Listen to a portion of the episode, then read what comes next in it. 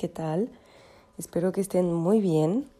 Espero que hayan disfrutado mucho em, de mi último podcast, que hayan disfrutado durante el live Desde que me quiero en mi Instagram. La verdad es que otra vez, como siempre, voy a empezar agradeciendo porque la respuesta a este proyecto está siendo súper bonita desde el primer momento hasta ahora. Mm, recibo mensajes muy lindos, recibo historias muy bonitas, hay una conexión de verdad, hay un deseo de compartir tanto de mi parte como de la tuya, que, que estás aquí. Así que gracias, gracias, gracias, porque si no fuera por esta comunidad tan linda, el proyecto pues tal vez no, no estaría tomando la forma que está tomando, que realmente me hace súper feliz. Entonces, si has seguido mi contenido en Instagram, has visto que yo este podcast ya lo he anunciado. Este podcast me lo han pedido mucho hablar de este tema y la verdad es que tengo muchísimas ganas porque es una de las cosas que a mí me ha llevado a quererme, al amor propio, a la autoestima y también a el autoanálisis, a comprenderme, a entenderme y a observarme desde un punto de vista un poquito menos cercano a mí misma. O sea, de cierta manera me ha enseñado esto a tomar distancia para observar lo que sucede y desde ahí tomar acción. La pregunta es, ¿es posible calmar la mente? ¿Por qué pregunto esto? Eh, muchísimas personas me han preguntado qué hago, cómo he hecho para comenzar mi camino hacia la espiritualidad, la meditación, el yoga, por qué lo hago y en qué me ha ayudado, cuáles han sido los beneficios y también mucho sobre cómo empecé, porque yo sé que bastantes personas se plantean el hecho de que meditar es algo difícil, de que no es algo accesible, de que hay que concentrarse. Y escucho muchas em, creencias limitantes, ¿no? O sea, varias personas me han escrito y me han dicho, es que yo no puedo meditar porque yo no sé estar tranquilo, yo no me puedo calmar, yo no puedo estar quieto cinco minutos. Y estos son creencias limitantes. Tú puedes estar tranquilo, tú puedes estar quieto, Tú puedes perfectamente tomar el tiempo para ti, para meditar o para cualquier otra actividad que desees. Es la voluntad propia la que va a darte ese tiempo que vas a invertir en ti mismo, porque es una manera de invertir tiempo en ti, en tu calma, en tu mente, en tu autocuidado. Entonces, eh, creo que la primera barrera que hay que pasar es la de la voluntad querer hacerlo, realmente decidir y decir a partir de ahora lo voy a intentar, lo voy a hacer sin ningún tipo de prejuicio, porque meditar es una cosa que es accesible para todo el mundo, o sea, no es necesario estar en un lugar exacto o preciso, en una posición exacta o precisa.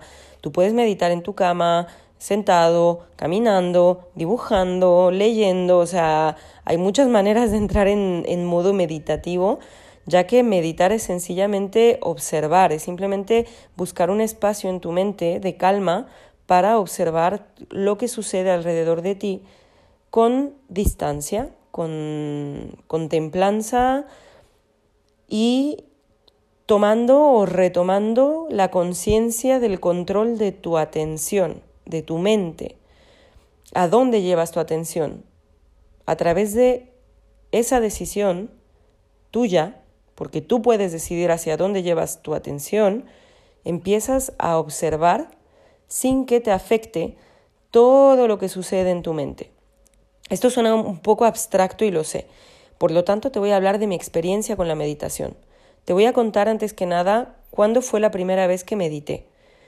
Además, te voy a contar qué fue lo que me hizo, al fin y al cabo, tomar la decisión de dedicarle tiempo a la meditación y finalmente te voy a decir qué es lo que hoy en día a mí esta práctica me da, cuáles son los beneficios que he notado en mi cuerpo, en mi mente, en mi ser en general. Así que bueno, vamos a empezar. ¿Cuándo fue la primera vez que yo medité? Pues mira, Este verano, cuando estábamos ya eh, un poquito libres después del primer confinamiento, estaba en Francia, en París, y un fin de semana, que era un puente allí, el fin de semana del 14 de julio, nos fuimos a casa de mis suegros, varios amigos, dos, eh, dos parejas y mi novio y yo, ¿no? Nos fuimos varias personas allí y tal. Entonces estábamos pasando el fin de semana súper bien, hacía un montón de calor, tuvimos un verano precioso y uno de los días, una mañana, una de las amigas del grupo, éramos tres chicas, nada en verdad no éramos un grupo grande, ¿eh? o sea, siendo muy conscientes con, con, el contexto, éramos seis personas y, y, éramos tres chicas y una de ellas, que es una gran amiga mía, eh, nos dijo que si por, que por qué no intentábamos meditar, que ella había empezado a hacer meditaciones de plena conciencia, este mindfulness, que es lo que está ahora así, suenan ¿no? estas palabras por todos lados. Mindful significa consciente, estar consciente plenamente. Entonces nos dijo que, que si nos animábamos a hacer una meditación al sol, y bueno, y dijimos que sí. Así que las tres tomamos nuestros, nuestras alfombrillas de, de, deporte, las pusimos al sol en el césped, en el jardín, súper bien estábamos ahí al sol, o sea, todo era perfecto y puso la meditación. Entonces nos tumbamos las tres en el césped, con el sol encima, o sea, el contexto era realmente muy agradable y muy bonito. Cerramos los ojos y empezó la meditación, que era una meditación guiada con una persona que te va guiando y te va diciendo qué es lo que tiene eh, lo que tienes que hacer entre comillas, ¿no? Cierra los ojos, respira profundo, concéntrate en tu respiración y ahora imagínate en una playa, ¿no? Por ejemplo. Así era esta meditación específicamente. La música era música de piano, de guitarra, muy bonita. Total, que yo me dejé llevar, estaba todo bien y de repente cuando llegamos a esa playa imaginaria con los ojos cerrados, yo no sé por qué, en mi mente apareció la imagen de una niña pequeña, una niña de dos, tres años tal vez, en esa playa. Y esa imagen me causó muchísima emoción, mmm, me dio muchísima tristeza, ¿no? Esa niña sola, esa niña desesperada, esa niña esperando que alguien fuera a buscarla en una playa idílica, pero aún así sola y triste. Me causó tal emoción que yo empecé a llorar, empecé a llorar, o sea, quería controlarlo, pero no podía. Y con los ojos cerrados empecé a, pues, a sollozar en silencio, hasta que esos sollozos pues ya se volvieron un llanto bastante pesado. Eh, esto fue en julio, ¿eh? o sea, te estoy hablando de la época en la cual yo todavía no había empezado mi camino, mi proceso de autoconocimiento y de, y de sanación, ¿no? entre comillas, de, de, de cuidar mi, mi alma, mi cuerpo, mi espíritu, yo todavía no había tenido el clic, ¿no? Ese momento en el que decidí cambiar no había llegado, pero estaba a punto de llegar. Y de hecho esto fue uno de los mensajes que a mí me hizo cambiar. Entonces, mmm, me puse pues muy triste, así que ya paré de meditar, paramos la meditación porque ya pues ellas me escucharon que yo no estaba bien. Y, y, se los dije, les dije, a ver, yo no sé qué ha pasado, sinceramente, estamos en un lugar precioso, eh, la meditación era muy bonita, pero aún así a mí esto me ha llevado a una imagen que me ha causado una tristeza inmensa.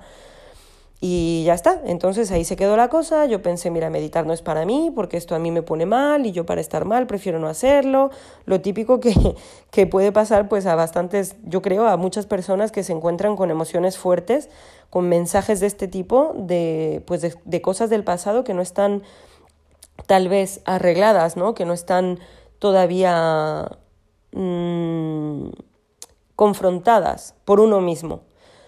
Así que bueno, esa fue mi primera experiencia de meditación. La verdad, un poquito catastrófica, ¿no? Y yo dije, esto no es para mí. Total, que ya siguió el verano, yo ahí, pues ya, como sabes, yo estaba ya con mi pato, entonces yo seguí eh, con el ejercicio, seguí con, con una serie de cosas que yo había empezado a hacer. En septiembre, más o menos a mediados de septiembre, fue cuando empecé a sentir los dolores de la espalda que ya eran bastante intensos.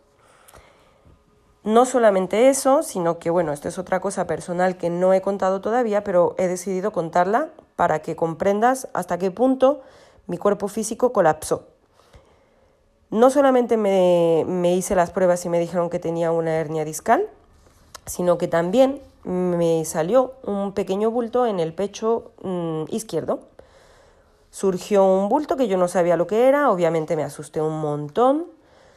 Em, como mujer, probablemente si, o sea, me estás escuchando y si eres mujer, tú sabes lo que esto puede engendrar en el cerebro de una mujer, o sea, esto es miedo total y ansiedad total.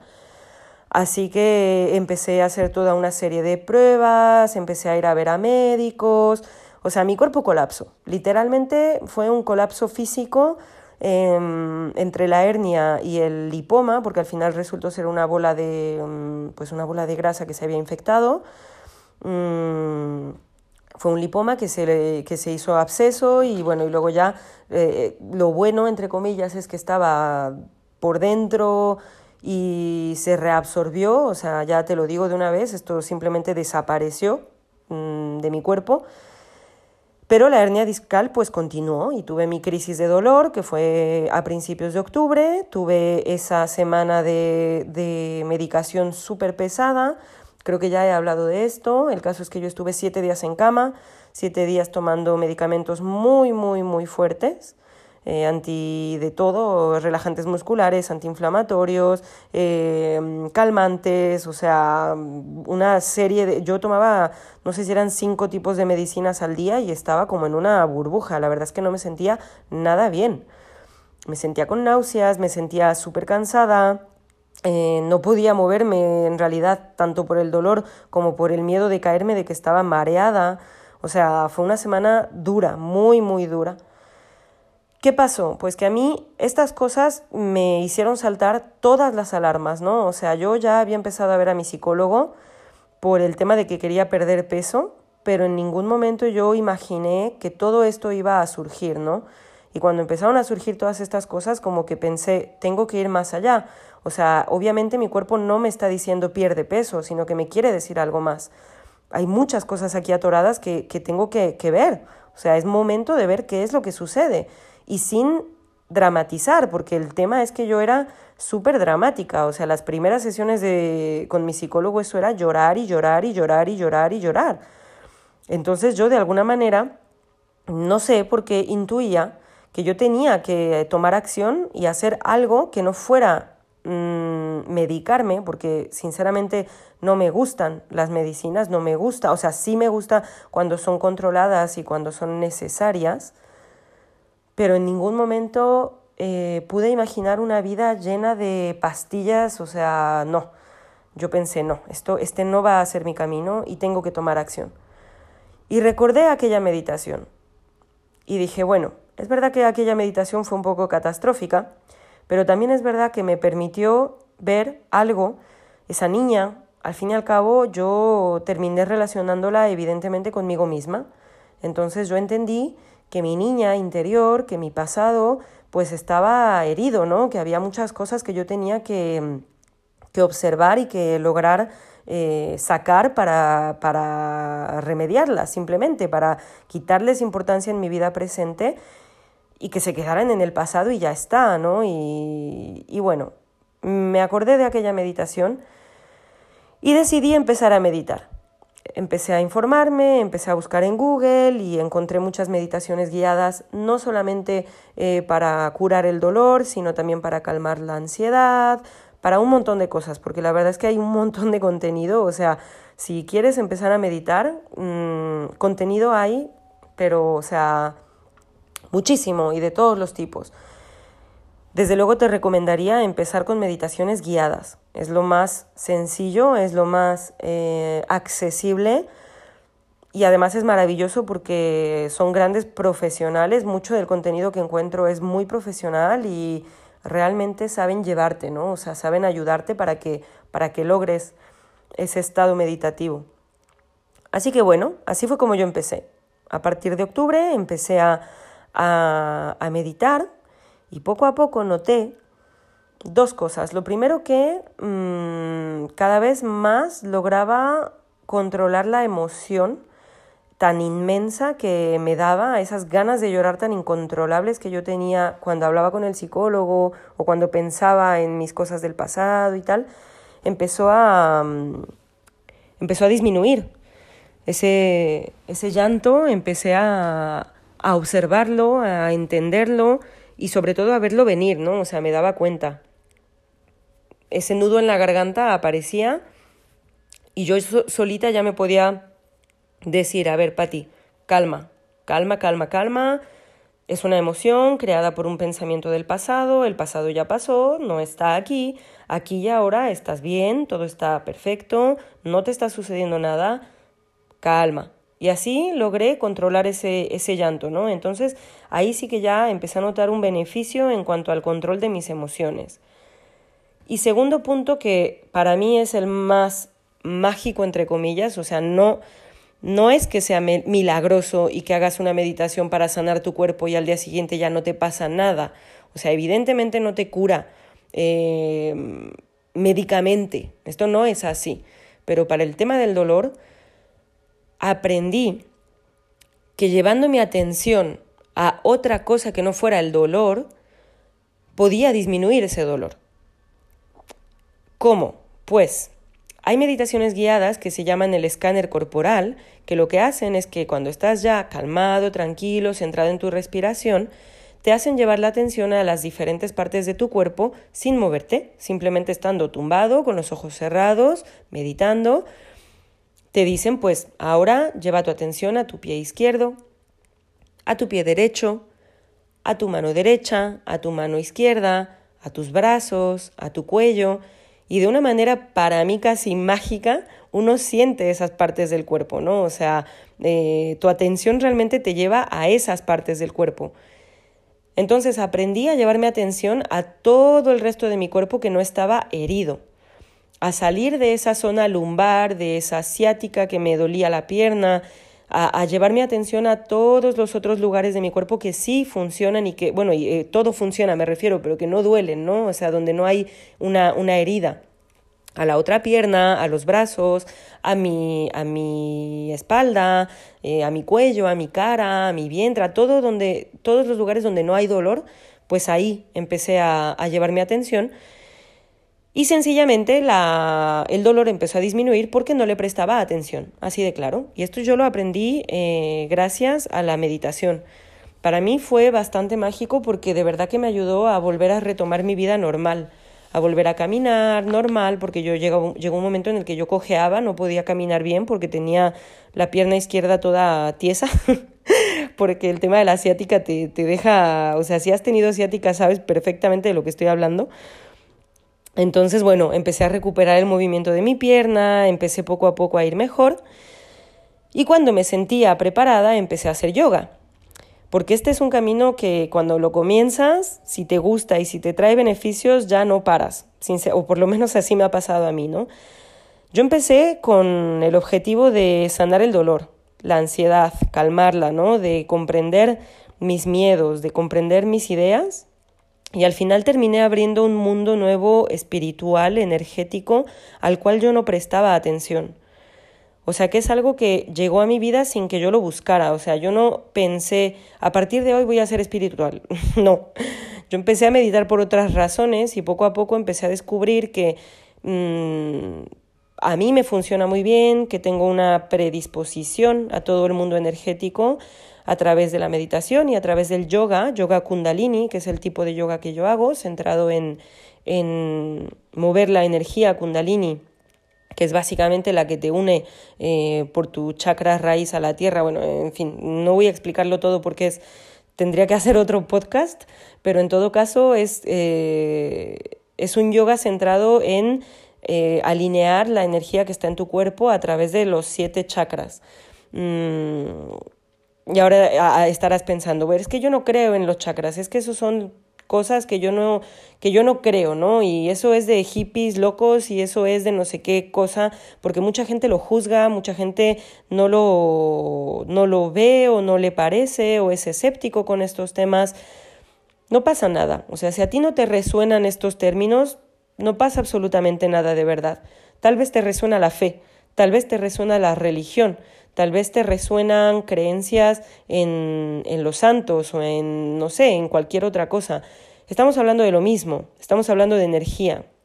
Lo que no se puede discutir en todos estos temas es que la energía existe y uno la puede entender como quiera a través de la doctrina, de la religión, de la creencia, del pensamiento filosófico, la corriente filosófica que quiera. O sea, tenemos un largo campo de elección en cuanto a lo que nos gusta. Incluso eh, el yoga es una de las maneras que hay para, para este tipo de este tipo de beneficios que buscamos de alinear la energía pero existen otras, o sea, en China también hay otras disciplinas eh, que tienen otros nombres, pero que igual la base de los puntos del cuerpo donde se, donde se centran los vórtices, donde se centra la energía, también ha sido identificada. Entonces, eh, pase lo que pase y creas en lo que creas, lo que no puedes negar es que todos estamos hechos de energía y eso lo sabemos, ¿no? Todos estamos hechos de átomos y los átomos son energía y todo lo que ocupa el espacio eh, terrenal, incluso el aire que está a nuestro alrededor, que a nuestros ojos parece vacío, no lo está. Está lleno de átomos y lleno, lleno de energía. Entonces, em, la base es científica, me refiero. Y, y, además yo, siendo, siendo como soy mi manera de ver el mundo, necesito esta base científica para poder creer también, ¿no? Así que bueno, ya cada uno puede creer, no creer, ser escéptico, no serlo, tener creencias de cualquier tipo, la religión que uno quiera, eh, no importa. Estamos hablando de lo mismo, de la energía que somos capaces de crear a través de nuestra fe, a través de nuestro amor propio y a través del amor hacia los demás, el amor universal, ¿no? Así que, así que bueno, ¿cuáles han sido los beneficios? ¿Cuáles han sido para mí los beneficios? Pues que soy mucho más consciente.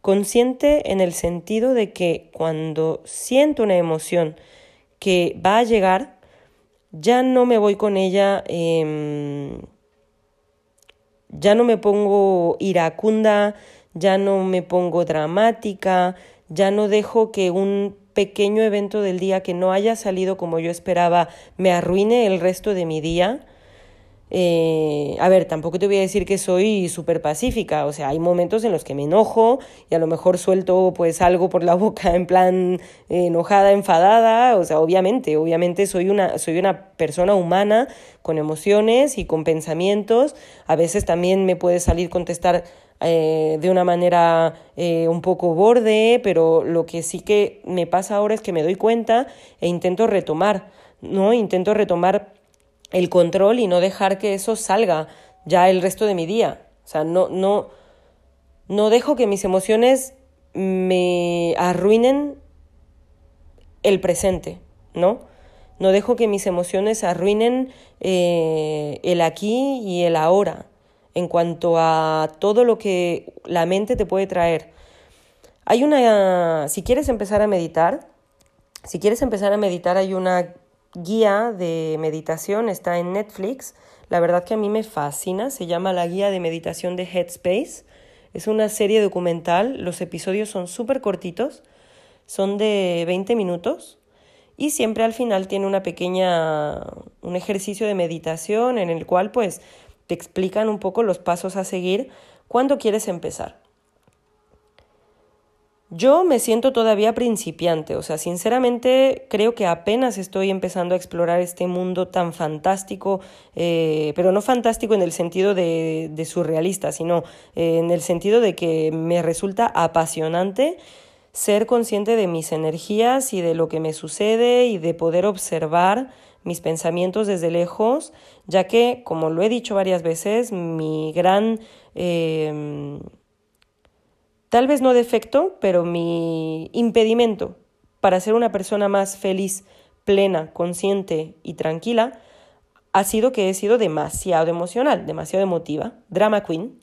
Entonces, esto a mí me está ayudando para no serlo tanto, no victimizarme, no ponerle a todo drama, no estar ansiosa por cosas del pasado o del futuro, no estar siempre esperando eh, que las cosas cambien sobre, o sea, el hubiera no existe, ¿no? Esta es una frase que, que se emplea mucho y ahora de verdad está desapareciendo de mi vida. O sea, ya no tengo esa sensación de que, ay, es que si hubiera hecho, o sea, esos remordimientos sobre el pasado están desapareciendo, esa ansiedad sobre el futuro también, poco a poco me voy alineando Obviamente esto no es, o sea, no te vuelves un monje tibetano de un día al otro y ya todo es de color de rosa y ya nada te perturba y ya nada te molesta y ya eres completamente zen y tranquilo. O sea, no, tampoco, tampoco imagines que la vida se vuelve completamente perfecta porque nunca es así, ¿no? O sea, esto yo lo he dicho mucho, el cambio es constante.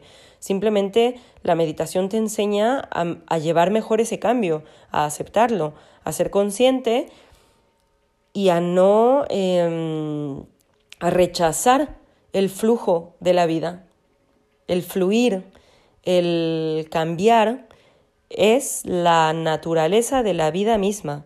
Entonces, esta técnica a mí me ha enseñado a ir con la vida, sin ir contracorriente, sin esperar cambiarla, sin tener todo el rato expectativas diferentes a lo que es mi verdadera realidad y a partir de ese momento uno puede empezar ya a manifestar de otra manera los deseos para su futuro. Bueno, y aquí ya entramos a lo que es la manifestación, que es otro arte en el cual yo me estoy ahora mismo em, metiendo un poco, ¿no? Estoy estudiando también sobre esto.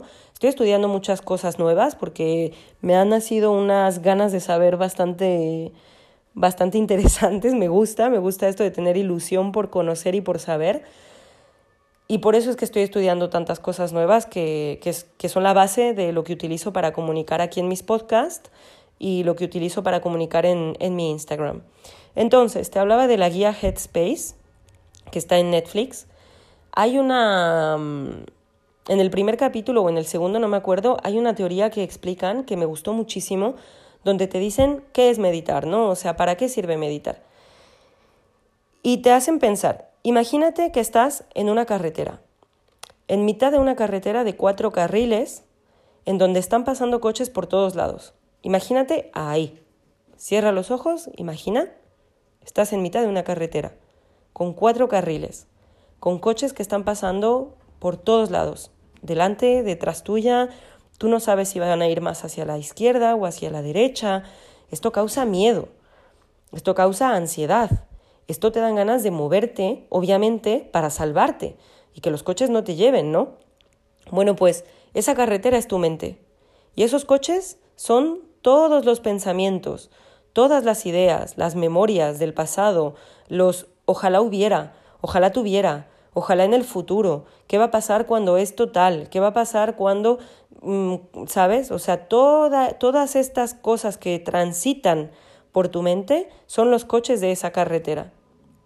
La meditación te ayuda a salir del medio de la carretera, a posicionarte a un lado de ella y ya que estás a un lado, a alejarte unos metros y ser capaz de simplemente observar esos coches desde lejos sin que tu mirada se vaya con ninguno de ellos. Porque una vez que tú te alejas, puede suceder que alguno de esos coches llame tu atención y te vayas con él. ¿No? O sea, tu vista se vaya con un Porsche rojo porque wow, qué maravilla, o con un Volkswagen del año 82 porque uff, está ya medio viejito, pero pues ahí voy, ¿no? O sea, y lo voy a observar. Pues también te enseña a que tus ojos no se vayan con esos eh, coches. Y volviendo a lo que decía de la atención, la meditación te enseña a llevar tu atención a donde tú quieras o a no llevarla a ningún lado y sencillamente observar, permitir ese tránsito de pensamientos sin que ninguno te perturbe, simplemente observando, aceptando y dejando fluir.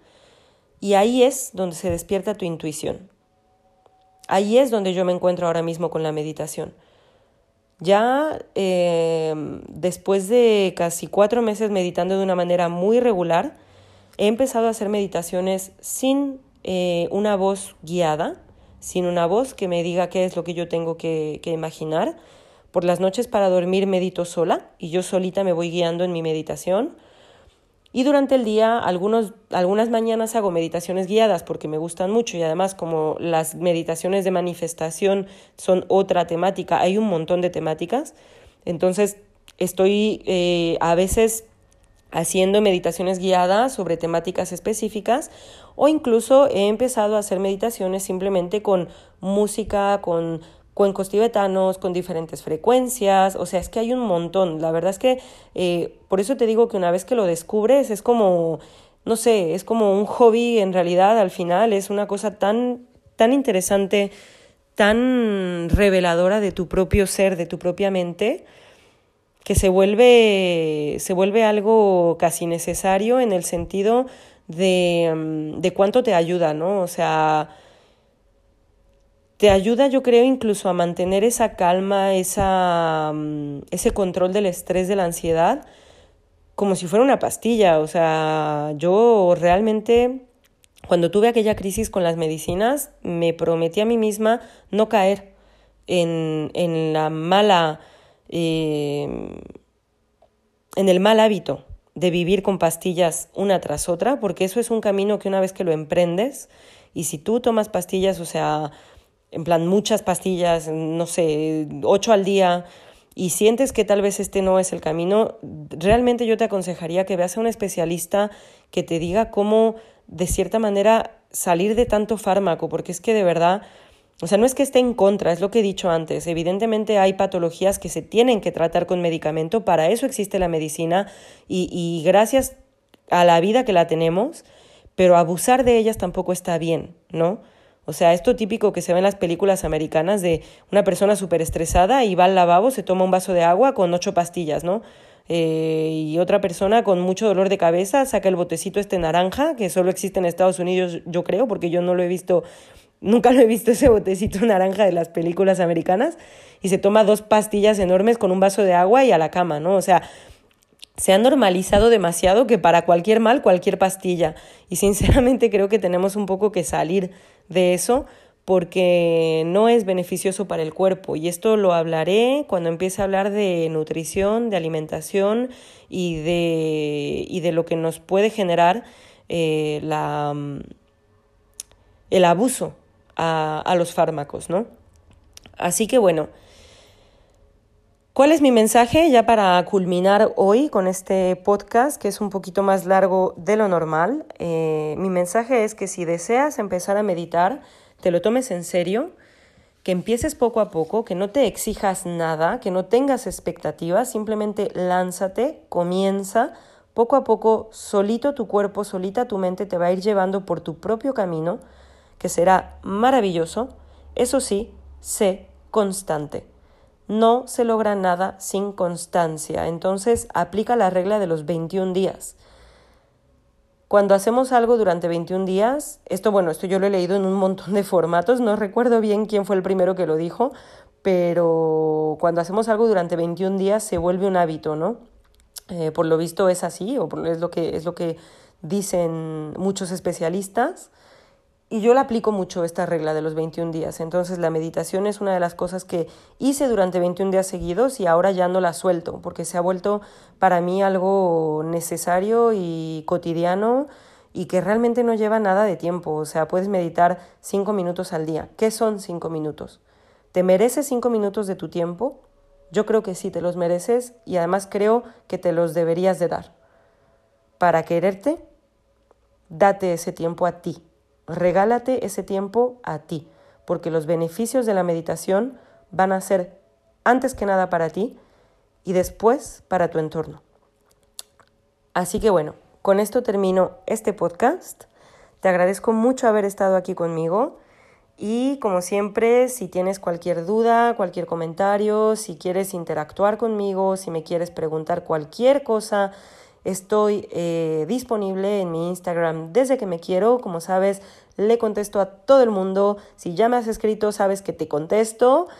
Muchas gracias. Te deseo una excelente mañana, tarde o noche.